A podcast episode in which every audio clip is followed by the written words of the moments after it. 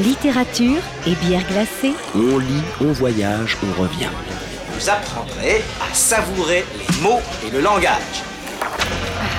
Grande Flore Café par Hugues Robert. Bonsoir, on est très heureux de vous retrouver au Ground Floor Café euh, ce soir. Le 21 mars, euh, c'est pas seulement la Sainte-Clémence, c'est pas seulement l'arrivée du printemps, c'est aussi la Journée mondiale de la poésie. Donc Ground Control célèbre la poésie aujourd'hui et dans les jours qui viennent. Euh, on a choisi dans le Ground Floor Café de célébrer aussi la poésie, bien entendu, c'est la moindre des choses dans une émission dédiée à la littérature sous toutes ses formes. mais on a choisi, on avait la chance en fait de pouvoir choisir un moyen un peu particulier puisque Hans Limon a accepté de nous rejoindre sur le plateau. Bonjour Hans. Salut Hugues. Et Hans a publié donc il y a quelques mois euh, chez Kidam Éditeur un roman un roman, euh, il faut insister, c'est un roman, euh, même s'il est complètement nourri et, gorgé de poésie, mais un roman qui s'appelle Poéticide, et dans lequel, on l'élucidera certainement dans le cours de cette émission, qui aime bien châtie bien, et donc peut-être que le meilleur service à rendre à la poésie, c'est d'aller tuer les poètes, et donc il y a un narrateur redoutable qui se déplace euh, dans le temps chaque fois que nécessaire pour aller euh, exécuter euh, par les moyens les plus divers en fait un certain nombre de poètes. Et Hans nous expliquera certainement tout à l'heure pourquoi ces poètes-là, pourquoi il fallait aussi saisir le mal à la racine dans certains cas. En tout cas, c'est une forme d'hommage qui est certes un peu paradoxale, mais qui est absolument réjouissant. C'est un, livre qui se dévore, c'est un livre qui justement réussit cette prouesse d'être à la fois un roman à à, chute, et eh oui, euh, presque un thriller, euh, mais qui tout le long, en fait, à la fois nous donne un véritable euh, aperçu très incisif sur ce qui fait l'essence de tel ou tel poète ou poétesse, et de la façon dont la poésie va se nourrir justement de l'histoire, de thèmes, et qui n'hésite pas à utiliser une forme assez originale, puisqu'à chaque fois que la poésie, et notamment la poésie rimée, euh, euh, s'introduit dans le texte, elle est barrée en fait d'un trait euh, oblique qu'on ne va pas dire rageur, mais en tout cas nettement décisif. Hein, qui disqualifie en fait ce texte en disant voilà la poésie est là mais en même temps elle est barrée. Alors peut-être pour commencer, Hans, voilà, comment est venue cette, cette, envie et cette décision de traiter la poésie, de traiter le mal par le mal ou de traiter le bien par le mal et donc d'aller procéder à ces exécutions? Euh, tout d'abord, merci pour cette euh, super présentation. Je suis, assez ému. On a déjà eu l'occasion de se voir il y a quelques mois. merci de m'avoir invité euh, pour cette journée mondiale des poètes. Alors, Poéticide est né tout simplement d'une sorte de besoin, besoin de presque un besoin vital euh, d'écrire de la poésie, mais en même temps sous une forme qui soit euh, un peu novatrice. Alors, sans prétendre refaire évidemment la littérature, mais euh, comme je le dis souvent, j'arrive rarement à écrire quelque chose qui soit de l'ordre d'un recueil au sens d'un agrégat de poèmes. Et ensuite, j'ai un amour immodéré pour les morts, sans sans parler d'obsession morbide, mais j'ai un, amour immodéré pour les morts, pour les poètes morts, ce qui ne veut pas dire que je, que, que, je n'aime pas mes contemporains, on en parlera tout à l'heure. Et, euh, alors je, je, et puis une, nostalgie d'un temps que je n'ai pas vécu, et notamment le 19e siècle. C'est d'ailleurs pourquoi je vais euh, de préférence tuer Rimbaud, Hugo, euh, et j'aurais pu en tuer encore d'autres, mais il fallait, il, fallait élargir le menu. Et l'idée étant de, de à la fois construire une œuvre qui soit euh, qui ait une tension, une tension. Elle relève un peu du théâtre et du roman à la fois. vous avez dit euh, thriller, euh, il y a un peu de ça. Et puis aussi qui constitue un recueil en filigrane. Donc c'est pour ça que les, poèmes sont barrés. Et puis ensuite s'interroger une sorte de réflexion pseudo-philosophique sur la nécessité de la poésie. On en parlait tout à l'heure. Demain, par exemple, il y a une, une sorte de table ronde sur à quoi bon la poésie. La poésie est un genre euh, qui est parfois remis en question. En tout cas, on se pose souvent la question à quoi bon la poésie? Euh, Est-ce que c'est pas un genre obsolète? Est-ce qu'il n'y a pas une date de péremption? Est-ce qu'il n'y a pas une sorte de solipsisme, d'égotisme dans la poésie? Alors qu'on se pose très rarement la question pour le théâtre et le roman. Alors, je ne pense pas, moi, du tout. Du tout. C'est pas du tout un pamphlet anti-poésie. Bon, voilà. Même s'il y a, comme, comme quand Nietzsche assassine les, déchire les soutanes, il est, voilà, c'est pas anti-religieux. Simplement, il, il, il, pointe les excès. Donc c'est plus un texte nietzschéen qu'autre chose. Mais l'idée étant de reprendre ces préjugés-là, tout en essayant de rendre un hommage à la poésie et de construire un recueil. Et quand j'ai entendu le petit clic, c'est-à-dire l'histoire, et, qu'il me fallait prendre des poètes, je me suis mis à écrire Poéticide en ayant bien en tête qu'il me fallait brasser plusieurs siècles d'histoire et aussi plusieurs styles sans tomber dans l'écueil du pastiche. Mais donc oui, mon, mon, euh, mon, but de départ était de rendre euh, hommage aux poètes en les assassinant. Voilà, c'était une déclaration d'amour aux poètes. Alors, avant que tu nous lises un premier extrait et, donc qu'on traite, si j'ose dire, un premier poète, euh, je voulais simplement mentionner, donc pour ceux qui, celles qui nous maltraite qu'on maltraite un poète. pour celles et ceux qui nous écoutent, que ce soir, justement, en Grande Contrôle, et pour aller tout à fait dans le sens de ce que tu disais, organise une, une, une grosse table ronde euh, sur en fait la poésie comme levier, et comme levier notamment de rêve et d'utopie, euh, et le fait que la poésie se prête peut-être plus, et en tout cas c'est ce que cette table ronde essaiera de débattre et peut-être, qui sait, de démontrer, de façon beaucoup plus privilégiée en effet que des formes plus prosaïques ou que le, que le roman tout simplement, que la poésie se prête effectivement à euh, l'action collective et à la création collective. Euh, et c'est vrai que c'est quelque chose qui, je crois, ressort aussi en filigrane dans une partie des choses que tu as écrites dans Poéticide. Et donc peut-être euh, tu vas nous exécuter devant nous à, l'antenne un, premier poète. On va exécuter Lord Byron. C'est le premier poète qui est exécuté. Alors pourquoi Lord Byron et pourquoi d'autres, Pessoa, etc. J'ai choisi ces poètes-là, d'ailleurs pas, Premièrement parce que ce sont des poètes que j'admire, et aussi parce que ce sont des poètes qui symbolisent à chaque fois quelque chose, et qu'a priori on connaît un peu. Alors peut-être pas Lord Byron, j'ai interrogé des, des élèves d'une classe de première il y a quelques jours. Est-ce que vous savez qui est Lord Byron? Pas su me dire qui, était. Bon, Lord Byron, c'est l'auteur du Diaour, de Manfred, de, de, Don Juan, etc. Et c'est aussi celui qui véhicule une sorte de légende de séducteur, de celui qui est allé combattre euh, ce qu'on appelle maintenant la Turquie avec les Philhellènes, etc. etc. Bon, et comment déconstruire cette légende-là? Déconstruire la légende autour des poètes, c'est un moyen aussi d'aller les retrouver et de faire connaître qui ils sont vraiment. Voilà, c'est un, une sorte de prétexte au sens littéral du terme. Donc le, texte commence avec une présentation des poètes, donc un poème barré qui s'appelle Les poètes, et ensuite j'exécute euh, Lord Byron par où il a fauté, et c'est assez violent, je m'en excuse. Donc ça commence par un, par un, par un poème en alexandrin qui s'appelle Les poètes. Nous sommes les pasteurs, nous sommes les poètes, nous sommes les élus commandant la tempête sur un plateau de verre où trône une coupette. Et nous buvons, et nous trinquons, et nous cuvons, nous rendons en relance ce que nous vous devons. Mais que vois-je au hasard?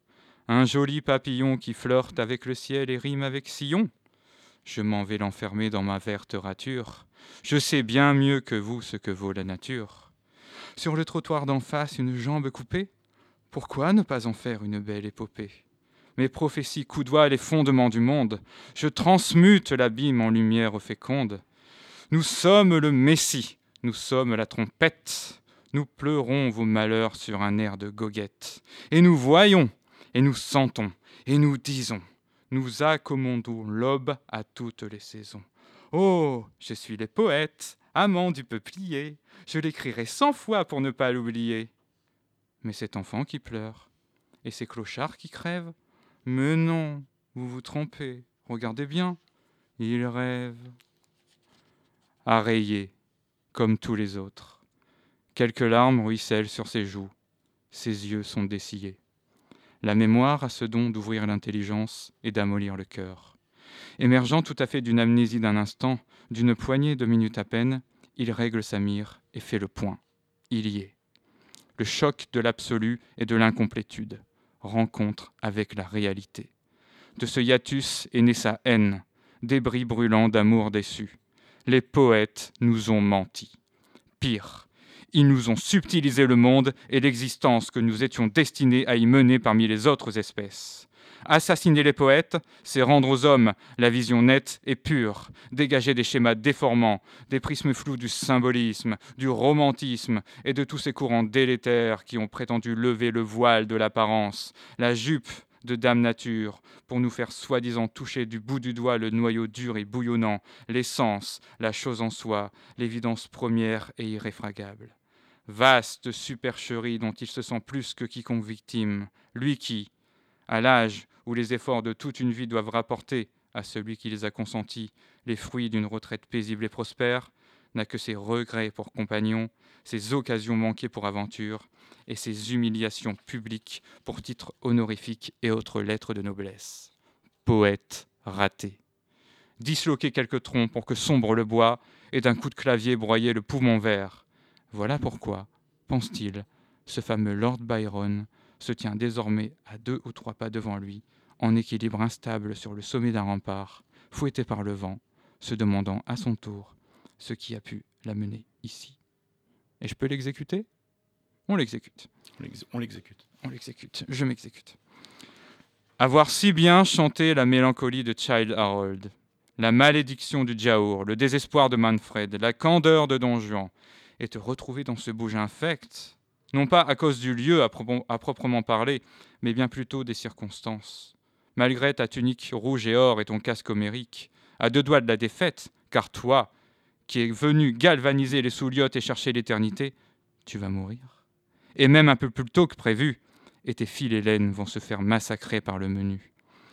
Tu voulais nous faire croire que le deuil est rude et sublime, que la séparation déchire et recompose, que la nature est peuplée de forces obscures et merveilleuses, que les roses commémorent les disparus, que la fin de l'univers est un spectacle alléchant, que l'homme est terriblement bestial, certes, mais tout autant spirituel, enfin que chaque journée passée sur ce globe en rotation peut être un chef-d'œuvre d'héroïsme et de vertu Et qu'as-tu fait, dis-moi?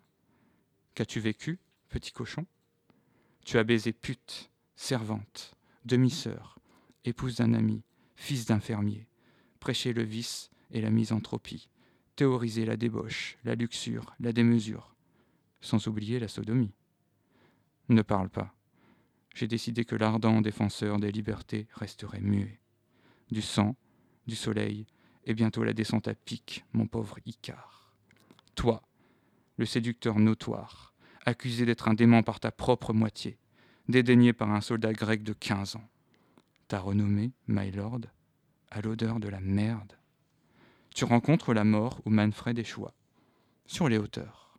Ah, tu n'es pas seul, barre de Foutraque. Ta poésie mensongère t'accompagne. Les rochers, d'ici-bas, transperceront ta morgue. Je t'accorde un dernier geste. Retourne-toi et considère ma nudité. Je vois qu'elle t'offense à ton air dégoûté. À présent tombe et console-toi. Comment tu n'as pas vu? Tu ne t'effondres pas pour rien. Il t'attend tout au fond. Ton chien. Voilà, bah, c'est donc la première victime du poéticide, hein, Lord Byron. Alors comme tu le mentionnais, euh, c'est vrai que dans un contexte, autant ça semble tout à fait euh, pertinent et légitime de, commencer par Lord Byron, pour, les raisons que tu indiquais, parce que euh, son côté emblématique est justement de, dans la construction de la poésie moderne et puis d'un certain type de romantisme en fait et de lien entre la vie du poète et puis son œuvre. Euh, c'est indéniable. Mais c'est vrai qu'en France, il n'a pas le caractère aussi emblématique qu'il a dans les pays anglo-saxons. Euh, alors pour tout un tas de raisons, hein, mais il y, a le fait euh, que jusqu'à aujourd'hui ou presque en France, on n'enseigne pas dans le secondaire en fait les auteurs étrangers ou sous forme anecdotique, mais ils font pas partie des programmes officiels. pour, des, pour des raisons multiples. Hein. mais donc, c'est vrai que Byron ne peut pas avoir la résonance pour un, pour un jeune français aujourd'hui, ou même pour un moins jeune, qu'il a pour un anglais ou pour un américain. et c'est vrai aussi pour des, des, des poètes complètement différent hein, par rapport à Byron, mais pour des poètes comme Walt Whitman, euh, exactement, j'allais, ou comme en parler, euh, enfin, mmh, mmh. ou, comme même Ezra Pound, euh, si, on met de côté les, les ou qui, qui, sont, enfin, qui sont connus en France, mais qui sont connus par des adultes en fait qui vont les lire de façon volontariste et non pas par, comme on, en parlera tout à l'heure, comme par exemple Rimbaud, Hugo, bien entendu, mmh. ou Baudelaire, qui sont, qui là font partie du programme, du, programme et, donc du patrimoine de, de chacun, même pour des gens qui ne remettront pas le nez dans un recueil de poésie euh, pendant, pendant 30 ans ensuite, euh, qui est une des choses qu'on évoquera tout à l'heure. Euh, ce statut effectivement de la poésie, on, le sent, c'est ce que tu, ce que tu dis à, Byron. Hein, tu lui dis, déjà, tu, commences à lui dire, mais tu te drapes dans quelque chose là, et, c'est une erreur. Enfin, la, poésie n'a pas besoin de se draper dans, dans quelque chose pour exister. C'est un de ses mensonges peut-être, non? Oui, alors c'est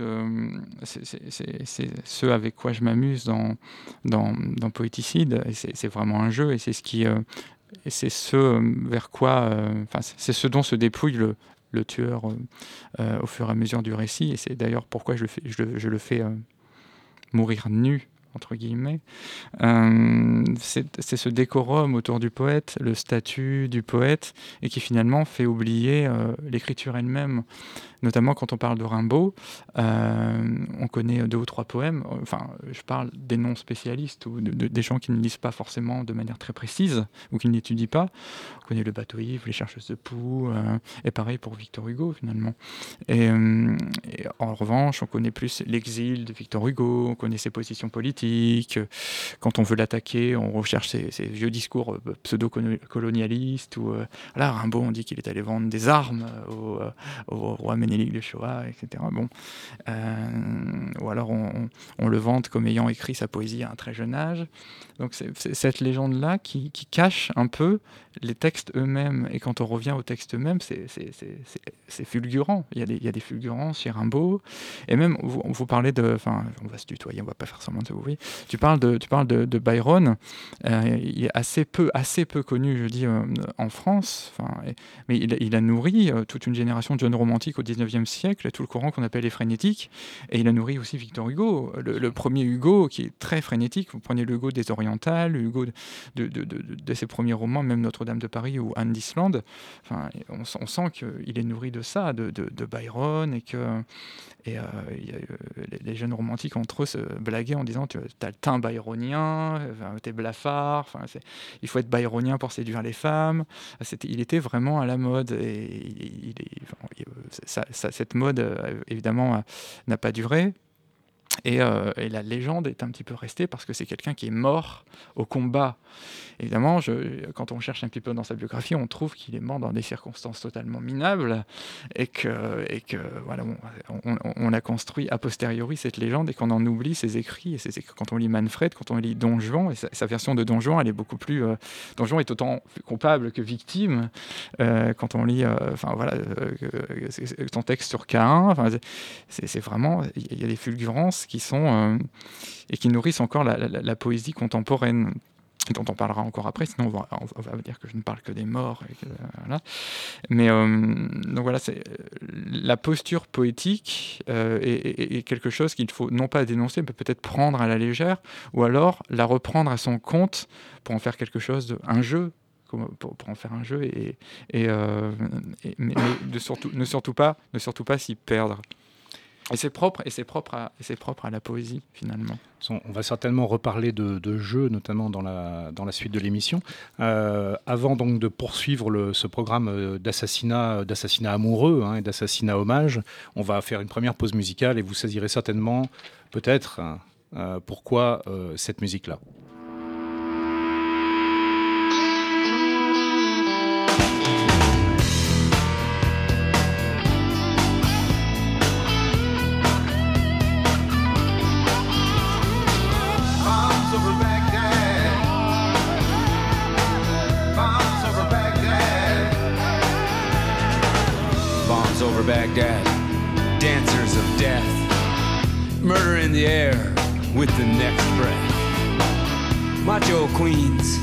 Selling war makers' toys, raining destruction, good old boys. Deathbringer in Queen George's eyes, read his lips, war maker lies. Religious rites, revenging sword thou shalt kill in the name of the Lord. The sheep and the cattle can't keep from milling. Some are more than ready, some aren't willing. Volunteering in what they're not dying for. The young Republican Guard crying for war. Free speech, as free as it's thought. Controlled behavior reacts as it's taught fighting for peace can't comprehend. Hate out of love is violent pretend.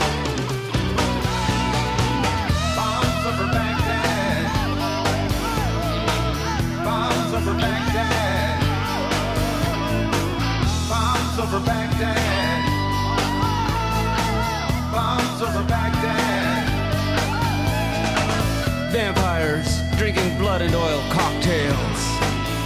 Their violence works, it hardly ever fails. When blind man can't see, he believes blind. Blind obedience is the child of mindless mind.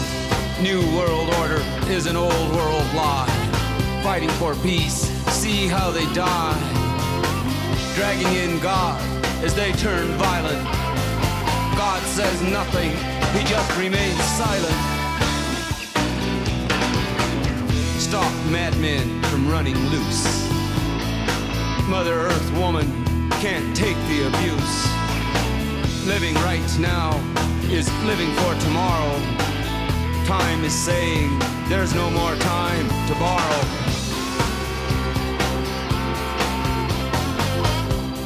Vampires drinking blood and oil cocktails. Their violence works, it hardly ever fails. Voilà, ben on écoutait John Trudell, c'est pas complètement par hasard, puisque John Trudell, en fait, sous ses apparences euh, musicales, c'est un poète, un poète amérindien, euh, qui a été aussi un, conférencier, donc quelqu'un qui a toujours eu euh, l'habitude de mettre la parole, en fait, en, scène, et ensuite, éventuellement, d'y ajouter, comme dans une de ses plus récentes créations, donc Bombs Over Baghdad, qui, comme vous en doutez, parlait de d'invasion en Irak. Euh, John Trudell, donc, est un poète, tout ce qu'il y a de plus contemporain, américain, ce qui nous éloigne de Lord Byron, mais on retrouve effectivement le fait que la vie et la poésie sont parfois de- des chemins euh, curieusement similaires et que donc dans ces cas-là il faut que la vigilance en fait du narrateur de poéticide s'exerce et vienne ramener un peu ces poètes à la raison euh, en leur euh, proposant un sort moins enviable et permettant enfin d'apprécier d'autant plus leurs textes. Donc qui nous proposes-tu éventuellement ensuite de et pourquoi d'éliminer On, va dire que je ne fais que tuer. Euh, On pourra parler un peu des contemporains après, qui, sûr. qui- qui sont infiniment estimables. Parce que je- enfin, bon. Euh, euh, peut-être Baudelaire parce que parce que Baudelaire il a aussi un côté très très symbolique parce que bon ça c'est un goût particulier que j'ai c'est que je trouve qu'il a, il a écrit parmi les plus beaux sonnets de, de la littérature française et qui véhicule avec lui une image un peu euh, bon enfin le spleen l'idéal euh, tout le côté satanique et puis bon c'est quelqu'un qui a été aussi condamné pour ce qu'il a écrit Euh, maintenant avec deux siècles de, de- presque deux siècles de recul on trouve plus ça euh, enfin, Ouais. avec ce qu'on lit maintenant c'est tellement euh, de quoi fouetter un chat. voilà, il y a plus de quoi, il y a plus de quoi fouetter un chat. euh, Enfin, à l'air de, enfin bon, voilà. Et euh, et euh, Um, voilà, il y avait quelque chose de sulfureux chez lui. Il dégage quelque chose de sulfureux aussi par sa vie, par ses par ses mœurs. Et, euh, c'était drôle de à la fois d'aller le rencontrer et de le tuer d'une manière tout à fait euh, ridicule. Et, euh, et par la figure de l'albatros notamment. Je pense que c'est il, il a saisi quelque chose du poète, c'est-à-dire dans cette di- dichotomie. C'est très philosophique aussi de lire Baudelaire, euh, de, de- de- de Les fleurs du mal, et, et ses poèmes en prose aussi. Et en plus, c'est quelqu'un qui avait une, une- une acuité extrême euh, sur tout ce qui était l'art. Aussi, il faut lire, faut lire ses critiques d'art. Il faut, c'est, une intelligence extrême et d'une finesse extrême aussi. Donc, euh, on va tuer, euh, on va tuer Baudelaire. Je vous laisse découvrir comment on va le tuer. Et puis surtout, euh, euh, pour ceux qui ne l'auraient pas encore fait, euh, et je parle, pour ceux qui n'auraient vraiment pas lu Les Fleurs du Mal, ni les poèmes en prose, Les Spines de Paris, ce sont vraiment des, des, lectures, voilà, La Tristesse de la Lune, ce soir, la Lune rêve avec plus de Paris, c'est l'un des poèmes, les, plus beaux poèmes du répertoire français. 6 rue Le Regrattier. Malgré la gueule de bois, le nuage onirico-cyclique, le décalage séculaire et l'envie de gerber, je reconnais la façade, la porte massive, les volets clos, les balcons modestement fleuris. Il fait nuit, comme toujours. Nuit comme sur la peau de Jeanne la mulâtresse. Et toi, tu te tiens là, stoïque, au confluent du spleen et de l'idéal, mon Charles. Et tu n'as pas encore mille ans. Viens, mon beau chat, sur mon cœur amoureux, retiens les griffes de ta patte, et laisse-moi plonger dans tes beaux yeux, mêlés de métal et d'agate. Ah mais vois plutôt, ce chat n'est pas si petit, et ses griffes, comme ses yeux, contiennent ce métal qui les rend si brillants et si précieux. Le voici qui s'approche et s'apprête à bondir, chassant loin, très loin de toi l'horrible syphilis. Tu sais, ce vampire échappé des cuisses de Phyllis.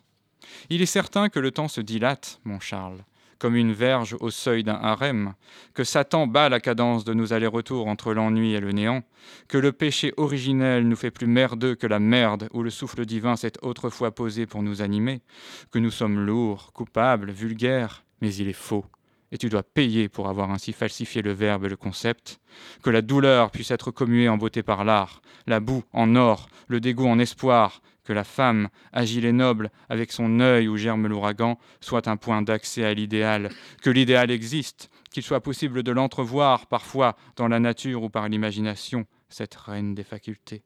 Tu t'es fourvoyé, misérable soulard. Et ce mistigris te déchiquette à l'ombre des nuages du soir, comme si tes lambeaux n'étaient plus que les rougeâtres pétales d'une fleur. Du mal? Dans ma cervelle se promène, ainsi qu'en son appartement, un beau chat fort, doux et charmant. Ah, ta cervelle Oui, ta cervelle.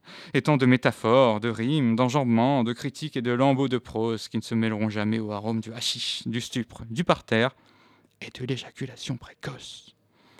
L'horreur de la vie et l'extase de la vie? Encore eût-il fallu couper la poire en deux pour ne conserver qu'un seul pépin. Oh, quelle boucherie et quel manque de dignité. Bouf Ce chat s'acharne. Sed non satiata. Albatros, albatros, cauchemar des archers, toi qui par ta vitesse étonna la cigogne, tu reposes plus plat qu'une morne charogne, et tu rebuterais les plus frustes bouchers. L'idéal? Hum, Janus bifrons et le ver rongera ta peau comme un remords. Et voilà pour Baudelaire. pardon pour lui. qui, reçoit donc un sort bien mérité. Euh, euh, c'est une des choses qui est saisissante dans Poéticide, c'est que voilà. C'était l'instant lolcats. mais sans mentionner chacun, donc ou chacune de, celles ou ceux que tu exécutes. Euh, tu, joues en fait assez admirablement, je trouve, avec effectivement juste à l'extrême limite du pastiche, mais en mettant le doigt dans ce qui a pu, a pu chez certains d'entre eux, euh, c'est flagrant chez Baudelaire, c'est flagrant chez Hugo, euh, notamment, hein, ce qui a pu devenir euh, au fil des années une sorte de marque de fabrique, en fait, chez les uns ou les autres. Il y en a où c'est moins, moins flagrant, mais tu le fais avec beaucoup de tendresse, hein, et on sent que, bien sûr, tu, tu les exécutes froidement parce que c'est nécessaire, mais que mais, tu n'arrives pas à masquer la, profonde tendresse que tu as pour eux néanmoins. Oui, oui, bah, l'objet n'était pas évidemment de les tuer, enfin de les tuer pour les tuer, mais c'était euh, de revenir et de glisser des références et, euh, euh, quand on a une lecture un petit peu plus attentive du texte, sans parler de moi, de, euh, on peut y piocher des références. Enfin, si on lit l'assassinat du petit Pessoa, enfin, je, tue, je tue le petit Pessoa avant qu'il euh, se mette à, à graphomanier. Et, et à assumer ses identités multiples. Assumer ses identités multiples. Euh, voilà, C'était une manière aussi de, de, semer et de, et de, rappeler qui, qui ils étaient et de qui nous dépendons aujourd'hui. On ne cesse de, rappeler l'héritage de Pessoa, de, Hugo, de Rimbaud, et qui ils étaient, qui étaient-ils? euh, à cette époque où euh, on, parle de l'avenir de la poésie, on le situe dans la performance, on le situe, euh, on le situe dans la poésie en vers libre. D'accord, hein, il y a de la place pour tout le monde. J'en parlais encore avec Jacques Bonafé tout à l'heure. Il y a de la place pour tout le monde. Oui, on est d'accord, il y a de la place pour tout le monde. Je suis œcuménique. Voilà. Il y a de la place pour tout le monde, mais on ne peut pas écrire sans référence. On, est gorgé de références. Il faut assumer, il faut assumer ces gens qui nous ont portés, qui nous ont amenés là où nous étions. Et l'idée étant de retrouver ces racines-là et, de trouver un prétexte, euh, le prétexte étant euh, d'aller les tuer, et le poéticide a une bonne raison pour aller les tuer, bien évidemment. Et bon, après, un peu de fantastique, parce qu'on ne remonte pas le temps comme ça, comme euh, Marty McFly. Ou voilà. et, finalement, de se défaire de ses préjugés au fur et à mesure qu'il tue, et de, par ses poèmes barrés, voilà, à la fois provoquer en se disant à quoi bon cette poésie, c'est ce que, c'est la question que se pose le poéticide, et c'est une question à laquelle il répond. Il finit par répondre. Donc, ce n'est pas une destruction de la poésie, euh, une destruction pamphlétaire, mais c'est plutôt une question, un, questionnement sur le fond de la poésie qui a une valeur qui est, éminemment précieuse. Et, euh, cette valeur apparaît à la fin avec ce long poème qui, est absolument en forme libre et, qui est un poème de remords, un cri de, de regret. Voilà. Et évidemment que l'objet n'était pas de, faire de la boucherie pour de la boucherie. Je laisse ça aux séries, aux séries Netflix on, va se rapprocher peu à peu enfin, des, contemporains, effectivement, et d'aborder euh, certains poètes euh, vivants.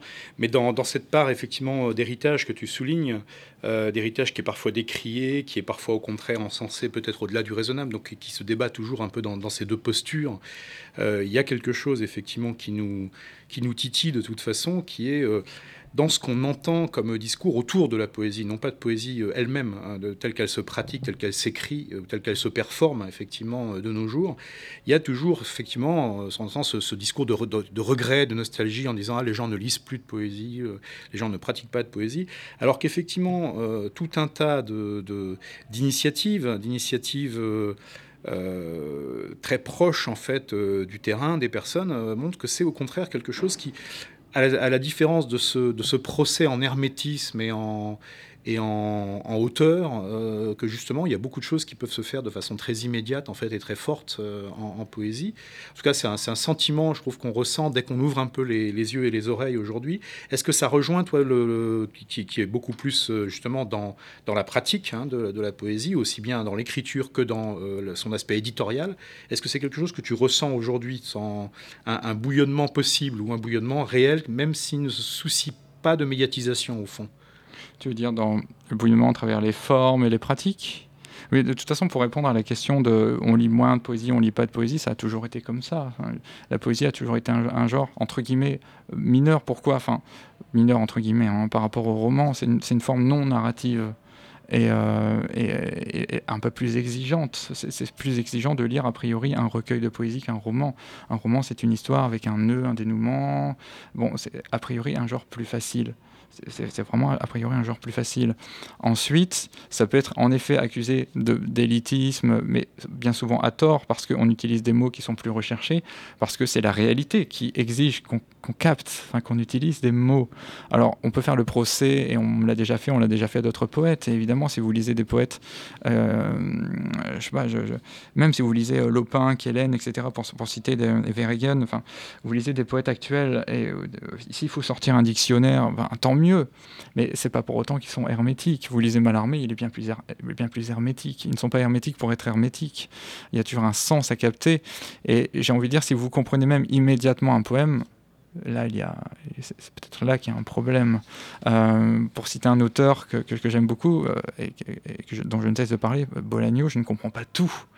Et heureusement, euh, et pour ce qui est du foisonnement des, pratiques, euh, pour ce qui est de la performance, pour ce qui est de l'édition, il y a une multitude, une multitude de, maisons d'édition poétique, et vous, trouvez tous les genres.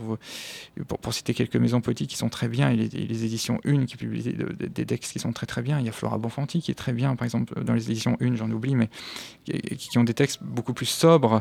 Flora Bonfanti a un, un arrière-fond beaucoup plus philosophique, avec une écriture pas sobre ou euh, pas, pas, pas, d'envolée euh, romantique ou qu'on peut trouver dans Poéticide. Vous avez les, éditions Chênes qui sont plus dans, dans, la, dans la lignée de, euh, je sais pas, d'un Bonne Foi ou, ou, ou d'un Jacoté. vous avez vous avez le Castor Astral avec Cécile Coulon, avec Thomas Vino. je ne me fais pas de soucis. le procès qu'on fait à la poésie, c'est beaucoup plus d'être un peu entre guillemets has d'être dans l'égotisme et d'être à côté de la réalité. C'est-à-dire que vous parlez des fleurs, des cailloux, euh, pendant qu'on se fait trucider, pendant qu'il y a la guerre, etc. Alors il y a il y a un pan de la poésie pardon, qui dit on va sauver le monde avec la poésie, et un autre qui dit euh, qui se réfugie dans le, dans le, dans le subjectivisme. J'ai envie de dire ni l'un ni l'autre. Au XIXe siècle, les, jeunes romantiques brandissaient les livres avec un vrai programme politique par ailleurs. Ils formaient des cénacles en disant on va faire péter le gouvernement, on va... et finalement ça n'a rien donné, ça n'a absolument rien donné. Donc, en fait, en réalité, c'est un, un faux procès. Euh, la, poésie, déjà, ça provient d'une nécessité d'écrire. Tous les poètes qui sont là, ils en sont même morts parfois, ils se sentaient une affinité et un besoin d'écrire une affinité, que ce soit avec la nature, avec les éléments, avec le cosmos.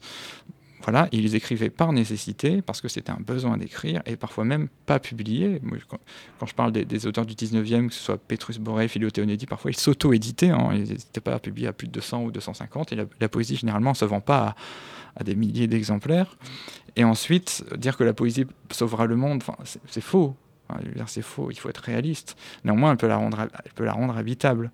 Elle peut la rendre habitable, et c'est plutôt une bonne nouvelle qu'elle se, qu'elles se diffusent autant sur les réseaux sociaux et qu'elles permettent d'être partagées, qu'elles permettent d'être démocratisées. Ensuite, la vraie question, c'est celle de l'exigence. Est-ce que le fait de ne pas écrire en versifié, voilà, alors il y, a des gens qui, entre guillemets, gardent le temple et qui pensent qu'il y a une déperdition, et ceux qui pensent qu'il faut une poésie du quotidien, qui soit proche des lecteurs. Euh. Et bon, ce qui plaît, a priori, comme je disais tout à l'heure, mais euh, les accusations qui, affirment que, la poésie serait un genre totalement euh, aux oubliés, elle est toujours là. Elle est toujours là et, finalement, euh, dire le premier poète, c'est finalement celui qui, à mon avis, s'est ébahi devant quelque chose qu'il a vu dans la nature et qui s'est mis à, dessiner ou Vous, prenez Walt Whitman et vous prenez Agrippa d'Aubigné qui écrit C'est tragique on est aux antipodes l'un de l'autre, et pour autant, euh, il y a un plaisir indicible à lire, à lire les deux. Il y a une chose que je trouve flagrante dans ce que tu dis, qui, qui, m'inspire cette, cette, réaction. C'est vrai, mais il y, a, aussi effectivement eu un procès parfois, euh, surtout sur les 30 ou 40 dernières années, un procès en, en mièvrerie en fait d'une certaine poésie. Euh, procès qui n'est pas toujours complètement immérité, hein, il faut être honnête. Mais j'ai aussi le sentiment que c'est parce que, pour tout un tas de raisons qu'on pourrait passer des, heures à, décrypter et analyser, euh, il y a eu aussi dans un certain discours euh, médiatique ordinaire, une, façon de privilégier les, franges les plus extrêmes de la poésie lyrique ou de la poésie bucolique. Et par exemple, tu, mentionnais des, des, poésies de combat, effectivement, qui étaient quelque chose qui alors évidemment pas en France dans les années 1970 ou 1980, mais qui sont restés quelque chose d'extrêmement prégnant, par exemple au Chili, par exemple au Nicaragua, où la poésie avait un rôle euh, euh, comme, le, comme le protest song américain de, de, l'entre-deux-guerres ou euh, des années 50. Et c'est quelque chose qui, je pense, a été, pour des raisons qui ne sont pas toutes innocentes, hein, a été un peu ringardisé en disant euh, ouais la, poésie engagée, la poésie de combat, bon euh, ça, va quoi, hein, c'est fini. Et du coup c'est vrai que ça faisait ressortir aussi par contraste euh, certaines des, poésies, non pas les plus hermétiques, loin de loi, mais les plus ancrées dans un quotidien qui effectivement au bout d'un moment demande et on rejoint ce que tu disais sur l'exigence, c'est que pour faire de la poésie avec euh, euh, du lyrique pur et du bucolique, euh, il faut un immense talent qui n'est pas toujours au rendez-vous, mais de même qu'il n'est pas toujours au rendez-vous dans la prose, bien sûr. Et une autre chose qui, moi, me, semble, mais cette fois uniquement en tant que lecteur, c'est que depuis au moins, et ce ne sera pas la bonne marque, mais parce que je pense à ce que disait Char de son ami, enfin, euh, truc, euh, ce grand poète qui était Marcel Proust. Euh, c'est assez typique, c'est que à, un moment donné, il a commencé à avoir une diffusion en fait de, de, l'essence poétique ou de, de ce que la poésie peut représenter justement en termes de maniement du langage dans une certaine prose également, et qui fait que la frontière s'est brouillée aussi d'une ah, certaine façon, et mmh. qu'il y a des, des, des, prosateurs, des romanciers modernes ou contemporains qui sont en fait, sans aucune discussion possible, des poètes, au sens où ils ont un maniement du langage, euh, qui en remontrerait à, bien des gens qui écrivent en vers, enfin, en, réalité. Et c'est là que je trouve que c'est intéressant aussi, c'est que euh, en se brouillant, les frontières ouvrent en fait des, nouveaux espaces, des nouveaux horizons, des choses où il peut se passer des choses extrêmement intéressantes. Ah je, suis tout, à fait d'accord. En prenant un écrivain, il est mort aussi, mais bon, euh, Yves Delteil, par exemple, quand il écrit de, la prose, enfin, il y a une musique, il y a une cadence, ça éclate, les sonorités éclatent et euh, on se dit mais c'est poétique, c'est de la poésie. Euh, et, il, arrive à, capter quelque chose de l'essence et évidemment il parle. Alors les deux procès du lyrisme, euh, maintenant, on est un peu, je ne vais pas dire contaminé, mais par le, par le clinique, par un peu l'école américaine. Il faut, être, il faut être très tranché, il faut écrire le, un minimum de pages, il faut qu'il y ait du sang, il faut qu'il y ait tout. Euh, c'est pas une maladie, le lyrisme. Enfin, tant qu'on tombe pas dans la sensiblerie, on a le droit. Et puis, il y a, je crois, à ce que Kant appelle, euh, attention, je parle de Kant, à ce que Kant appelle une subjectivité universelle, c'est-à-dire le, poète, c'est aussi celui qui arrive à, je pense à la poésie arabe et notamment syrienne, c'est celui qui arrive à, rendre le quotidien universel. En racontant sa propre vie, euh, il arrive à toucher toutes les vies. Et, et sinon, c'est de l'anecdote. Mm. Et c'est là, et, et c'est là que le lecteur va, va se sentir ému. Et, et là, il fait poésie. Et, euh, c'est ce que c'est ce qu'arrive à, à faire Delta. C'est ce qu'arrive, c'est ce qu'arrive à faire d'autres écrivains. Je parlais tout à l'heure de, je parlais de Quignard. je- il y a d'autres écrivains contemporains qui arrivent très bien à le faire. Quand j'ai lu un petit peu Vuillard, quand je lis, je lis d'autres qui, qui manient la langue avec une telle. euh, il y avait Marcel Moreau qui était, qui était aussi, mais c'est, c'est la On en dira certainement un mot tout à l'heure de Marcel Moreau. y a- il y a- il y a la profusion, une profusion d'images euh, qui sont, euh, enfin c'est euh, proprement im- im- impressionnantes. On se dit, ça fait, ça fait poésie.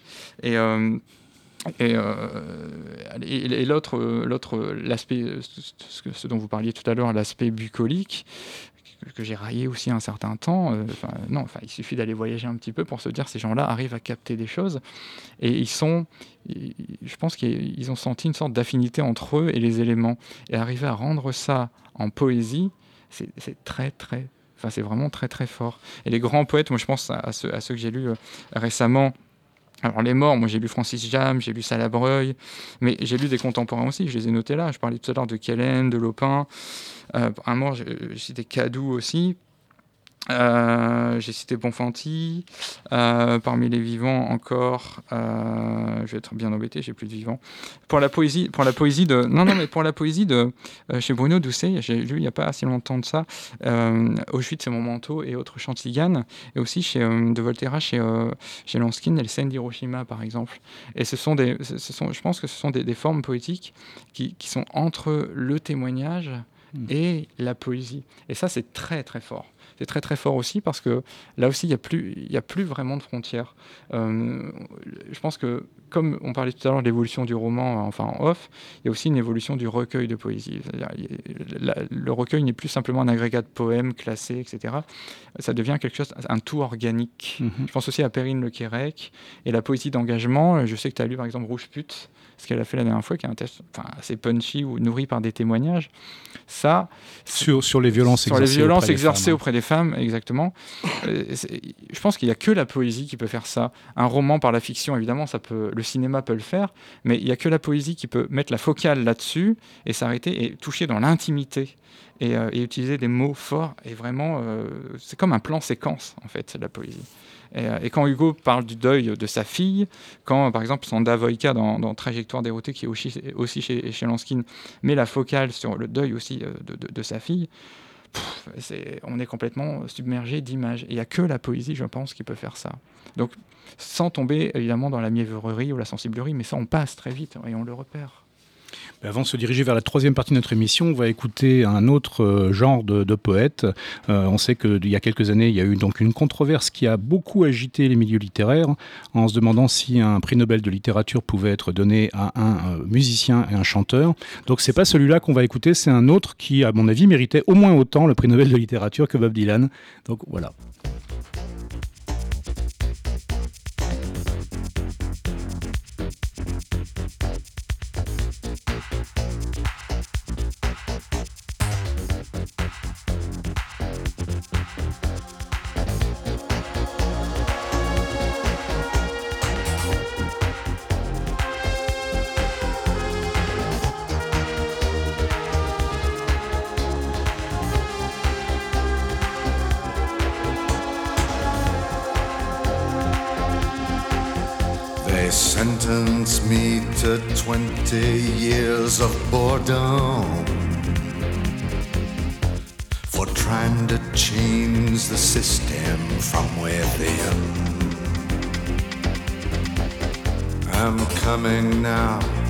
I'm coming to reward them. First, we take Manhattan.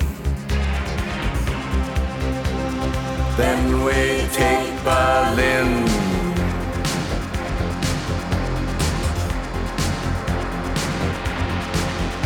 I'm guided by a signal in the heavens. guided by this birthmark on my skin. I'm guided by the beauty of our weapons. First, we take Manhattan. Then we take Berlin.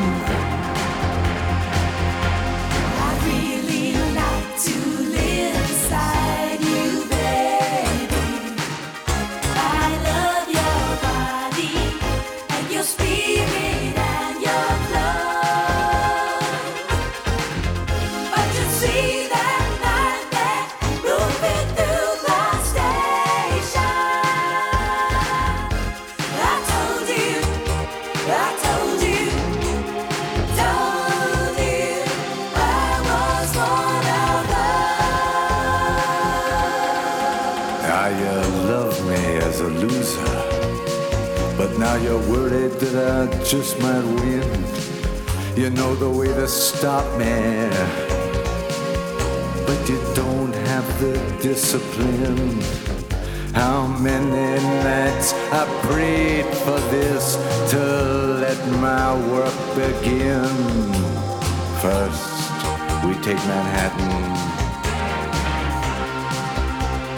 Then we take Berlin. Voilà, ça va être la, troisième et dernière partie de notre émission. Donc, on va poursuivre avec le poéticide dans ce monde, donc paru il y a quelques mois euh, chez Kidam Éditeur. Donc, un, un ouvrage que je vous recommande absolument, on ne le recommandera jamais assez. Euh, je voulais, avant qu'on se remette à peut-être tuer un dernier poète et peut-être éviter d'en tuer un, euh, Hans nous, dira un mot sur pourquoi il y en a un finalement qui, échappe au sort des autres, euh, bien qu'en étant, euh, en ayant droit à un traitement complexe. Euh, je voulais mentionner en fait un livre qui n'est pas du tout un livre de poésie, mais qui est un, compagnon précieux, je pense, pour n'importe quelle lectrice ou n'importe quel lecteur qui s'intéresse à la poésie. C'est René Char en ses poèmes de Paul Veyne. Donc c'est un livre qui est déjà ancien, hein, qui a presque une trentaine d'années, qui est paru peu de temps après la parution des œuvres complètes de René Char dans la Pléiade, et donc très peu de temps après le décès de René Char, mais un, un livre qui avait été ébauché en fait euh, du vivant de René Char. Donc Paul Veyne, grand historien euh, et absolument pas poète, euh, et qui était devenu sur le tard un ami de René Char. parmi d'autres, pas nécessairement un ami intime, mais un véritable ami, et, avait entrepris ce travail qui est une sorte, comme il le disait lui-même, de paraphrase en fait des poèmes de René Char. qu'il a qu'il a mis ensuite à sa sauce, mais qui est donc une sorte d'explication de texte très différente de ce qu'on a pu vivre parfois un peu douloureusement pour certains d'entre nous euh, en, dans notre scola- scolarité, donc pas de l'explication de texte, mais quelque chose qui justement se penche, et c'est ça qui est passionnant, je trouve, sur justement cette part euh, qui, qui fait l'écriture poétique, qui résiste à la première lecture, donc qui crée euh, de l'équivoque. Et il y a des discussions euh, qui sont évoquées entre Paul Veyne euh, et René Char, donc Paul Veyne jouant le rôle du profane euh, très éduqué, bien entendu, mais qui n'est pas un poète, hein, qui n'est qu'un lecteur de poésie, et René Char celui du praticien, du poète, de celui qui est habité par un- un- une forme de génie, euh, et de discuter justement sur cette question de la signification en poésie. Et je trouve qu'au-delà qu'on aime ou pas René Char, que l'on apprécie ou pas l'historien Paul Veyne, c'est un, assez extraordinaire manuel en fait de lecture euh, de la poésie en fait, euh, et sous toutes ses formes. Et c'est quelque chose qui est particulièrement précieux puisqu'effectivement cette résistance euh, de la poésie est une des choses qui fait son, enfin j'ose le dire, une des choses qui fait son charme, une des choses qui fait sa, euh, ce qui la différencie peut-être d'autres écritures et qui fait, comme on le disait juste avant la pause musicale, que bien entendu certaines formes de prose contemporaine ou, ou moderne euh, sont évidemment de plein pied dans la poésie justement par cette puissance non univoque en fait de leur écriture. Et donc avec Limon, on va peut-être évoquer, si tu es d'accord, un, cas en fait euh, simplement parce qu'il a droit à un traitement un peu particulier et c'est un poète bien entendu qui est important euh, pour, pour nous, euh, qui est Rimbaud. Ah, Rimbaud. Rimbaud. Bah, C'est un poète particulier dans le panthéon des poètes français, parce qu'il symbolise beaucoup de choses. Rimbaud, c'est un peu la figure du jeune homme éternel. C'est le poète des illuminations, c'est le poète du bateau ivre, c'est le poète des chercheuses de poux, c'est le poète aussi. euh, c'est le, génie dans tout ce qu'il a de plus euh, éclatant et de plus caricatural aussi. Il a écrit très jeune, entre 15 et 17 ans, grosso modo, hein, 15 ou 17 ou 15 et 20, je ne sais plus exactement. Et puis ensuite, il a un peu disparu. Enfin voilà, il, est allé, il a bourlingué. D'ailleurs, René Char en parle, tu as eu raison, Arthur Rimbaud, de- voilà. et euh, avec sa voix un peu. Et, euh, Rocailleuse. rocailleuse, euh, Rimbaud. voilà. Et, euh, et euh, donc oui, alors l'objectif étant de, de- casser un peu le mythe. Rimbaud fait partie de, de- mes poètes préférés, bien sûr, parce que je trouve qu'il y a en lui une rage et, quelque chose de juvénile aussi. Forcément, il était très très jeune. Et puis euh, j'aime assez cette idée de, sale gosse, de sale mec, parce que euh, il est allé, euh, bon, il est allé vendre des armes, et, en même temps, il, euh, il dénonçait un peu ce que le commerce, un peu le voilà, la machine commerciale dans, dans ses écrits précédents. Donc c'était un peu. euh, donc le poéticide va le voir et lui, dit bon, tu as vendu des armes, comment ça se fait? Voilà. Et euh, c'est aussi la- l'image du un peu romantique, même s'il est un peu un peu post-romantique finalement, euh, euh, comme Mallarmé. Euh, un peu moins que Mallarmé hein, quand même, mais euh, un peu post-romantique Rambo. Rambo. Rambo. Rambo, Rambo de le retour.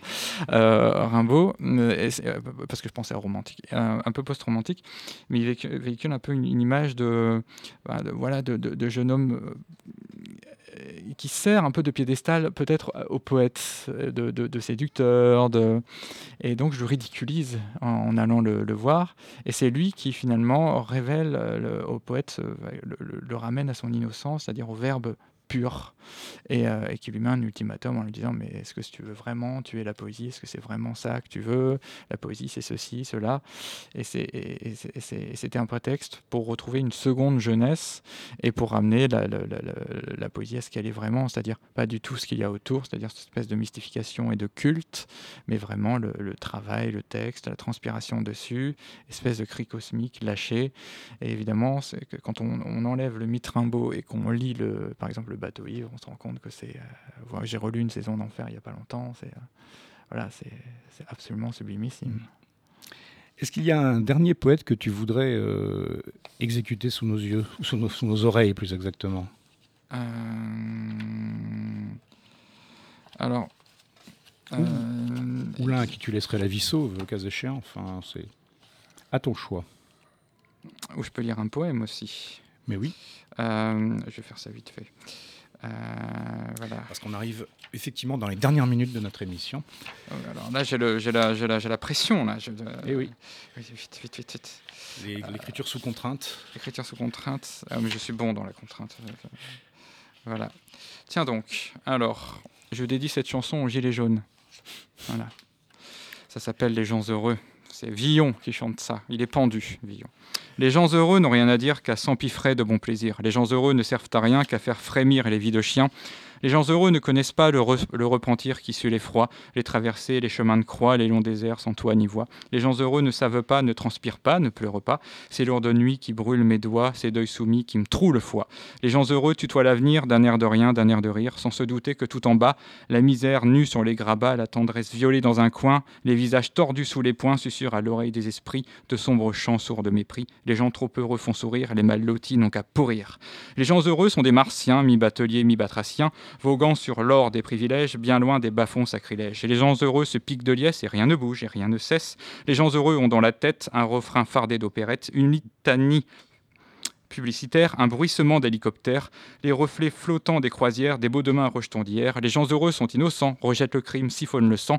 Les gens heureux croient dur comme jour à l'éternité des amours, au lever de soleil lointain qui fait chanter les blancs matins. Les gens heureux ne voudraient pas marcher dans l'ombre de tes pas. Les gens contents payent la facture, les marginaux puent l'habiture. Les gens heureux sont des ordures.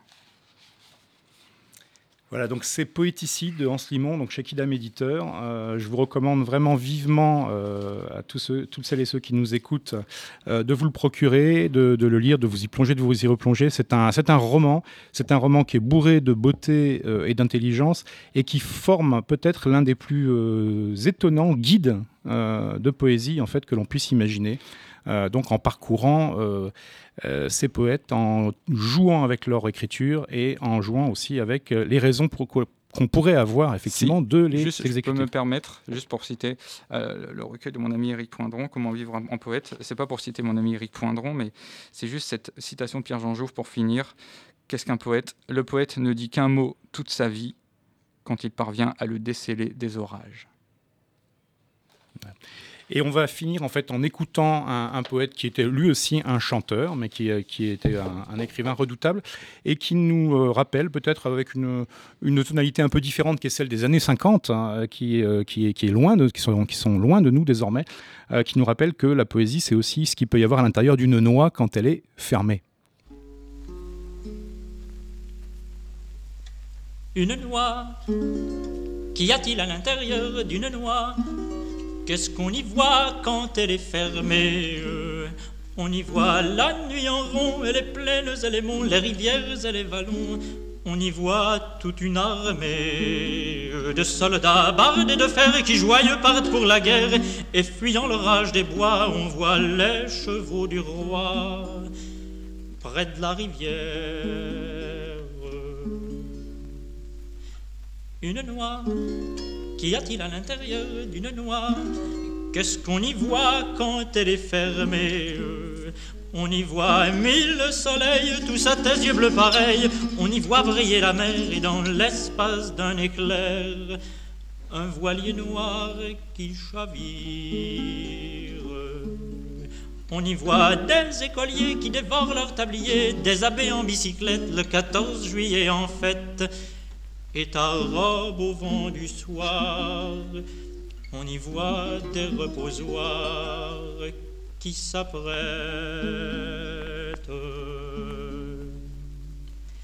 Une noix, qu'y a-t-il à l'intérieur d'une noix?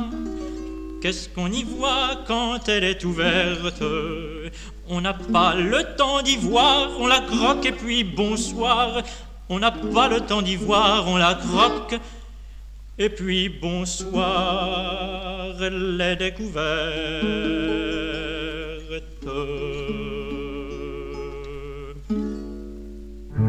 Grand contrôle.